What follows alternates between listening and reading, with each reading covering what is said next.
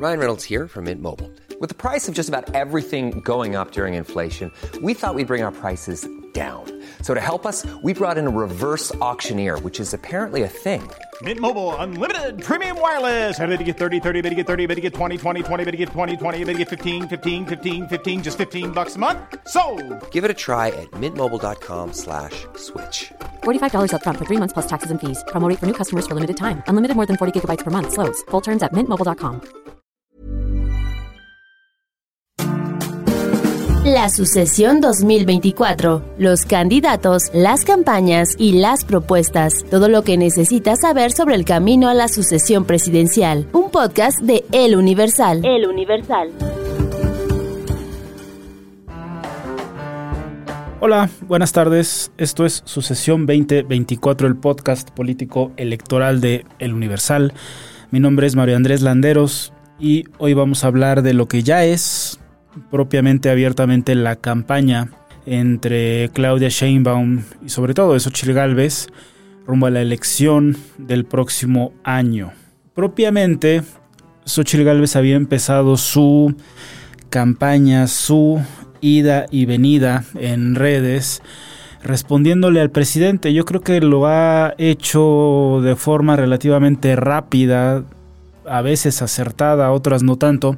Hay ciertas encuestas en las que donde muestran que ella ha estado ganando negativos, valga la expresión, que haya estado sumando negativos por ponerse de tú a tú con el presidente López Obrador, pero ya, por así decirlo, en este cauce de campaña, que si bien no es reglamentaria, ya lo es en toda expresión, Xochitl Gálvez empezó a hacer algo que me parece interesante y es que empezó a dormir en casas ajenas.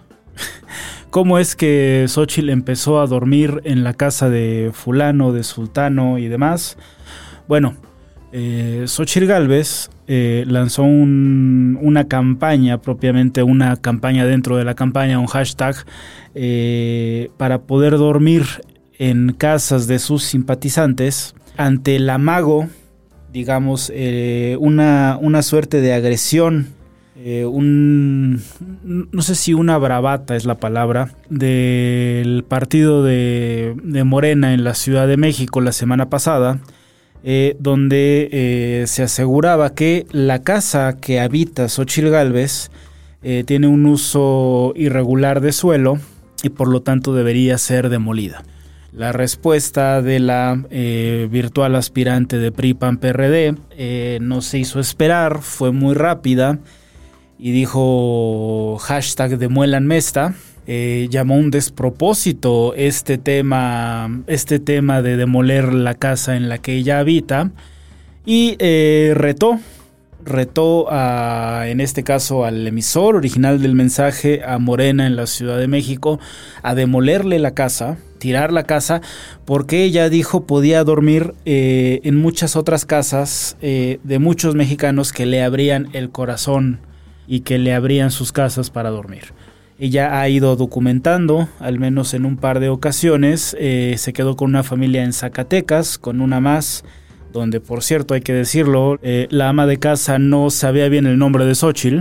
Y en la casa de Zacatecas era de una simpatizante, pertenecía a simpatizantes eh, declarados de Xochitl Galvez. Ella empezó a documentar esta, esta práctica de dormir en otras casas en respuesta a esta amenaza, a este amago de demolerle la casa. Xochitl también lanzó lo que podríamos llamar el primer el primer estoque, el primer acercamiento, el primer cruce de declaraciones directo con Claudia Sheinbaum y acusó que esta idea de demoler la casa había salido del equipo de campaña de, del equipo de campaña de Sheinbaum. Eh, del equipo de Sheinbaum, vamos a decirle, dijo eh, que tenía información de que la idea o el concepto de la demolición de la casa había salido justamente de Claudia.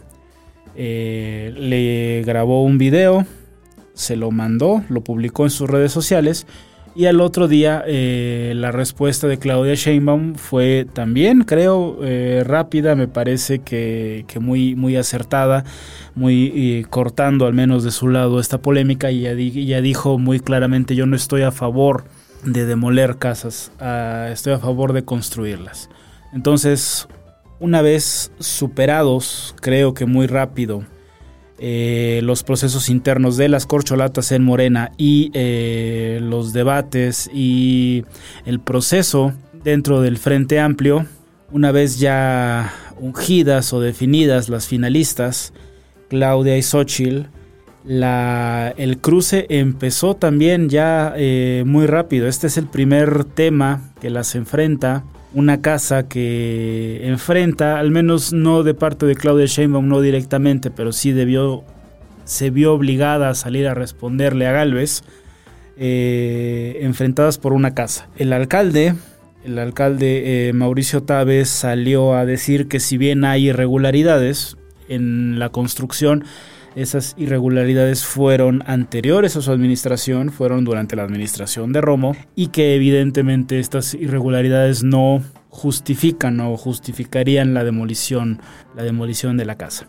El debate de alguna manera eh, arreció, se fue apagando la semana pasada, pero sí me interesa rescatarlo como el primer round como lo decía, el primer cruce entre una y otra virtuales finalistas rumbo a la presidencia de 2024. Una casa eh, de la que, una idea, no una casa, una idea de demolición de la que Xochitl se agarra para hacer campaña, para lanzar videos, para eh, generar discusión, como justo lo estamos haciendo ahora, y eh, Sheinbaum que se ve obligada a eh, responder y a desmarcarse de lo que parece una puya que le lanzaron a Xochitl desde Morena, Ciudad de México. Esto ocurre en el contexto de eh, la convocatoria que ayer lunes por la noche, ya muy noche, emitió eh, Morena en busca de los eh, coordinadores estatales, por no llamarles candidatos y candidatas de, a gobiernos de los estados y a la propia Ciudad de México, eh, en lo que destacan, yo diría, dos cosas muy importantes. Primero, no hay una obligación explícita, no hay un requerimiento de renunciar o de pedir licencia a los cargos. Hay que recordar que esta condición la, la, peleó y la impuso Marcelo Ebrard en su momento en aquella primera cena del mayor, donde consiguió eh, este punto de, de, las renuncias para que hubiera eh, en sus términos piso parejo.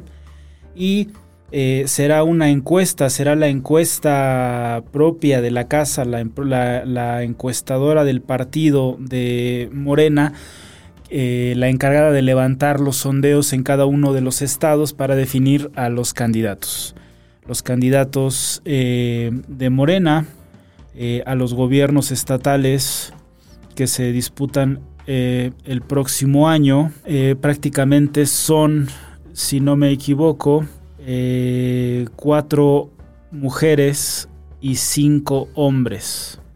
Eh, son cuatro mujeres y cinco hombres los que participan, los que participarán como candidatos en rumbo, rumbo a estas em, gubernaturas. se da en este contexto donde ya recordemos eh, Omar García Harfuch se retira de su cargo como jefe de la policía de la ciudad, como secretario de seguridad ciudadana para él no lo ha dicho abiertamente, pero diversas eh, versiones periodísticas lo apuntan como uno más de los candidatos de Morena. El propio Mario Delgado, eh, hoy martes por la tarde, sube un TikTok donde eh, recurre a esta frase de moda donde dice, no diré nada, pero habrá señales.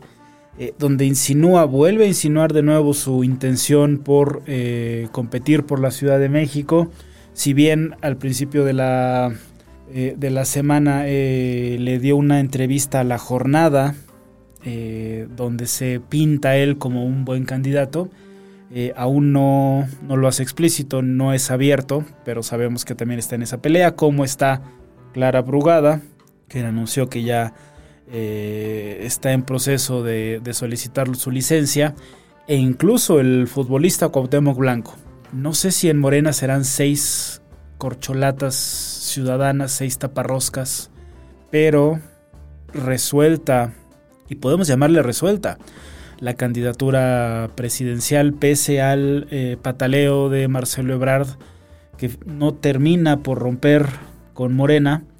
La batalla que viene es la Ciudad de México. Es, son las corcholatas, las taparroscas, yo les llamaría, eh, hacia la ciudad. Y eh, creo que es un punto también a tomar en cuenta, un punto importante a darle seguimiento. Y eso es lo que iremos haciendo aquí en este podcast em, electoral. Viene sucesión 2024, no solamente para la presidencia de la República, sino también para la Ciudad de México y también, me parece, habremos o iremos dando seguimiento a las gubernaturas que también están en disputa. Por lo pronto, y regresamos al inicio, al inicio del, del podcast, la campaña ya empezó. Y el primer round, un round de sombra, un round de estudio, eh, ya se dio.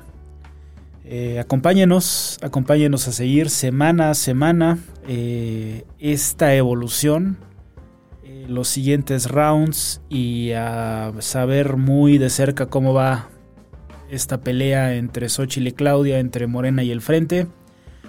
síganos en nuestras, en nuestras plataformas, en el sitio web del Universal y este podcast en Spotify, Google Podcast y Apple Podcast.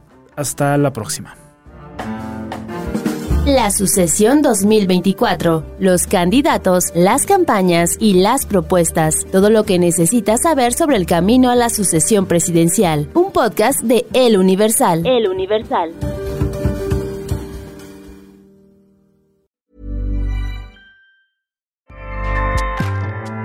ACAST powers the world's best podcasts. Here's a show that we recommend. Hi, I'm Jesse Cruikshank. Jesse